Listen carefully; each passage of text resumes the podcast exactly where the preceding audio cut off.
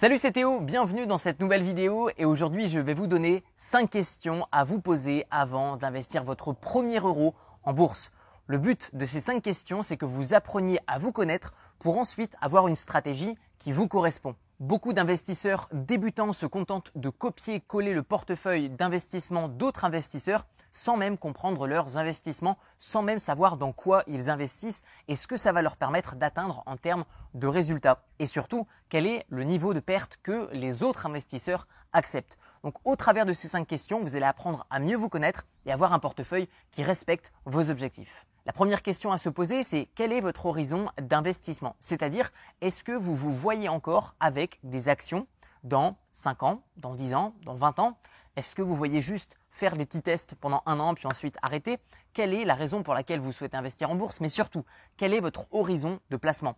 Par exemple, pour ma part, eh bien, mon horizon de placement est à vie puisque je n'estime pas un jour avoir envie de revendre les actions que je vais acheter aujourd'hui tout simplement parce que j'ai envie d'acheter des actions et des trackers qui me reversent des dividendes jusque le reste de mes jours. Et donc pour ça, je vais non seulement être très pointilleux sur la sélection des actions et des trackers, c'est-à-dire là où est-ce que je vais investir, mais en plus de ça, eh bien je ne vais pas m'intéresser à toutes les infos qui vont à court terme faire gagner de l'argent, mais à long terme faire prendre plus de risques. En parlant de risque, on arrive maintenant à la deuxième question à vous poser. Quelle est votre tolérance au risque? Quel est le niveau de perte que vous acceptez? Pourquoi est-ce que vous devez vous poser cette question? Eh bien très simplement parce qu'un jour ou l'autre, dans votre carrière d'investisseur, vous allez perdre de l'argent. Ou en tout cas, vous allez perdre pour apprendre. Moi, ce que je vous recommande, c'est simplement de vous préparer à perdre. De ne pas vous dire, OK, j'accepte de perdre autant ou j'accepte de perdre autant, puisque la plupart du temps, vous allez voir que plus on devient mature dans ses investissements et plus on va accepter le risque. Pourquoi? Parce que notez en bourse que vous ne gagnez pas d'argent et vous ne perdez pas d'argent tant que vous n'avez pas revendu, sauf si tout comme moi, vous investissez sur des actions qui reversent des dividendes. C'est-à-dire que moi, j'achète des actions, je patiente et en fait je les vends pas. Et tant que je vais conserver ces actions ou ces trackers d'actions ou d'obligations, eh bien je vais recevoir en fait bah, des revenus qui vont tomber tous les mois, tous les trimestres, tous les semestres ou chaque année. Cela dépend de l'action ou le tracker sur lequel je vais investir.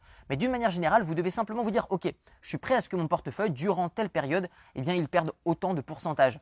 Cependant, vous ne perdez pas d'argent parce qu'en fait, si vous ne vendez pas, bah, vous ne perdez pas. Par exemple, si vous achetez une action qui vaut 100 euros et demain l'action ne vaut plus que 50 euros, en fait, vous n'avez pas perdu de l'argent. En fait, vous avez perdu en valorisation de portefeuille. Mais tant que vous n'avez pas vendu votre action, bah, vous n'avez pas perdu d'argent. La troisième question à vous poser, c'est quel est votre objectif de rendement? En gros, combien est-ce que vous souhaitez gagner? Donc, je sais que dit comme ça brutalement, eh bien, ça peut faire sourire, mais je vous assure que tout le monde n'a pas les mêmes objectifs. C'est-à-dire que certaines personnes vont se sentir rassurées que d'avoir un petit rendement, alors que acceptation du risque et rendement, ça peut être lié, mais ce n'est pas le seul facteur. Par exemple, si vous recherchez énormément de temps, que vous passez beaucoup de temps à rechercher des actions qui respectent vos critères d'investissement, eh bien vous allez voir que vous pouvez prendre peu de risques et gagner beaucoup de rendement sans même à long terme perdre de la valorisation.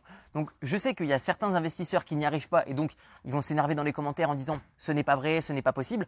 Maintenant, euh, dites et pensez ce que vous voulez. Moi, en tout cas, je vous assure que si vous passez du temps à analyser les actions et que vous êtes patient, que vous n'achetez pas comme un bourrin et que vous prenez votre temps, vous n'allez avoir que des bonnes surprises à court terme, à moyen terme et à long terme en choisissant des actions qui prennent de la valeur et qui en plus vous reversent des dividendes. Donc posez-vous la question de savoir est-ce que vous souhaitez acheter pour revendre dans X temps ou est-ce que tout comme moi vous souhaitez acheter une fois, et ensuite bah, ne jamais vendre, en tout cas ne pas prévoir de vendre, sauf si l'action explose. Et dans ce cas-là, ça peut être intéressant de faire ce qu'on appelle un, arbitrage, c'est-à-dire de revendre et ensuite attendre que l'action reprenne un niveau de prix plus réaliste et ensuite en racheter.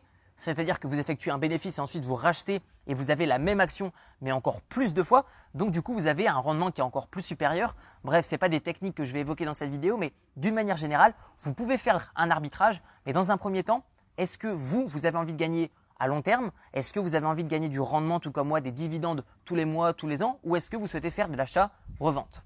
Quatrième question à vous poser, comment vous protéger contre le prochain crack boursier? Un crack boursier, il y en a eu, il y en aura toujours. Ça arrive approximativement tous les 10 ans. Un crack boursier n'est pas une mauvaise nouvelle contrairement à ce qu'on voit à la télé. Lorsqu'on voit les marchés baisser, on voit les présentateurs télé qui s'affolent alors qu'ils n'ont même pas d'action, ils ne savent pas de quoi ils parlent. Mais d'une manière générale, lorsque les marchés baissent, eh bien cela veut simplement dire que c'est une bonne nouvelle. Pourquoi? Parce qu'en fait, si les marchés baissent, si les marchés s'écroulent, cela veut dire qu'ils se rapprochent de la réalité. En fait, c'est une correction de la surévaluation des marchés. Par exemple, vous investissez dans une action qui génère X% de dividendes. Ok, vous investissez Y, sauf que c'est totalement décorrélé de la réalité. C'est-à-dire que est-ce que vous seriez prêt à racheter une entreprise pour un milliard d'euros alors qu'elle en génère même pas un seul? La réponse est non. Donc vous devez vous concentrer sur le fait d'acheter des business. N'achetez pas des actions ou des prix parce que vous voyez que ça augmente ou que ça baisse. Investissez dans des actions comme si vous investissiez dans des business. Et si vous faites ça, vous ne ferez aucune erreur. Et si le crack boursier arrive, le prochain, eh bien de toute manière, vous aurez simplement une correction des prix et vous pourrez en racheter encore plus. Tout part d'une bonne analyse. La cinquième question à vous poser, et cette question est une question à laquelle vous devez répondre d'une manière très réaliste et pour une fois pessimiste, c'est combien est-ce que vous pouvez investir tous les mois? Quelle est votre capacité d'investissement? C'est clair que si vous gagnez par exemple 1000 euros par mois que vous en dépensez 1000, ça va être compliqué. Moi, ce que je vous recommande, c'est vraiment d'épargner le plus possible, d'investir le plus possible pour ensuite devenir rentier boursier le plus rapidement possible. Donc moi, ce que je vous recommande, c'est très simple, c'est de serrer le plus la ceinture le plus rapidement possible pour ensuite la détacher le plus rapidement possible. Donc d'une manière générale, soyez réaliste envers vous-même et dites-vous, OK, si vous avez par exemple en dessous de 300 euros à investir, honnêtement, c'est pas la peine. Si vous avez 100 euros par mois à investir, c'est pas la peine. Pourquoi? Parce que vous allez tellement payer de frais de courtage au fur et à mesure de vos opérations d'achat et de revente que finalement ce sera pas vraiment intéressant.